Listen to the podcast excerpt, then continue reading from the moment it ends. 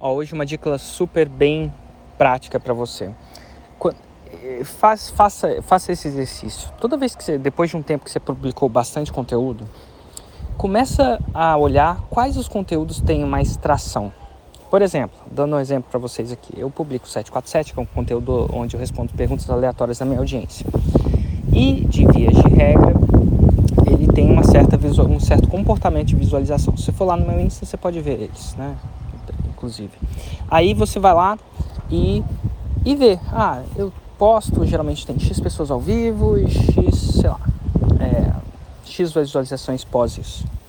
Aí você vai descobrir que alguns dos seus conteúdos são seus garanhões, são seus cavalos campeões. Garanhão é tipo um cavalo campeão, né? E eles se comportam assim, tem muito mais tração. Olha que interessante. Esse aqui, por exemplo, que eu tô olhando para vocês, tem se tem por volta de 4 a 5 mil visualizações pós é, a parada, né, pós postagem, a gente vai ver que esse aqui tem 23 mil. Cara, que esse conteúdo teve de diferente? E uma das coisas provavelmente que ele teve diferente é o, o tema, né, o que, que eu falei lá. E aí eu tenho uma noção que esse aí concorrente é um tema que tem tração. Então olha só, descobri uma coisa que a minha audiência quer ouvir mais sobre isso. E assim, eu podia postar um conteúdo de eu entrando numa banheira de gelo e definitivamente isso ia ter mais tração. Mas aí também não está alinhado com Roma. Então você tem que ter um pouco de cuidado com isso, né? Mas esse aí, ó, por exemplo, sobre concorrentes, não deixar os concorrentes entrarem na sua cabeça, é uma coisa que está alinhado com a minha Roma.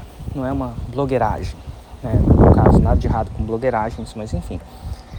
É, então o que, que acontece? Eu posso fazer mais conteúdos desse, porque eu sei que a minha audiência quer saber mais disso. Eu sei que isso é uma dor de todas as dores que tem, uma dor parece mais latente. Os algoritmos são bons em relação a isso. Não é tudo perfeito, não, mas eles são bons em relação a isso.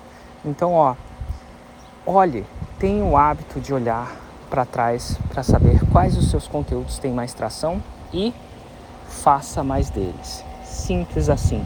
Dica prática. Já olhou qual o seu conteúdo tem mais tração? Tem algum que é um ponto fora da curva? Passo 1. Um.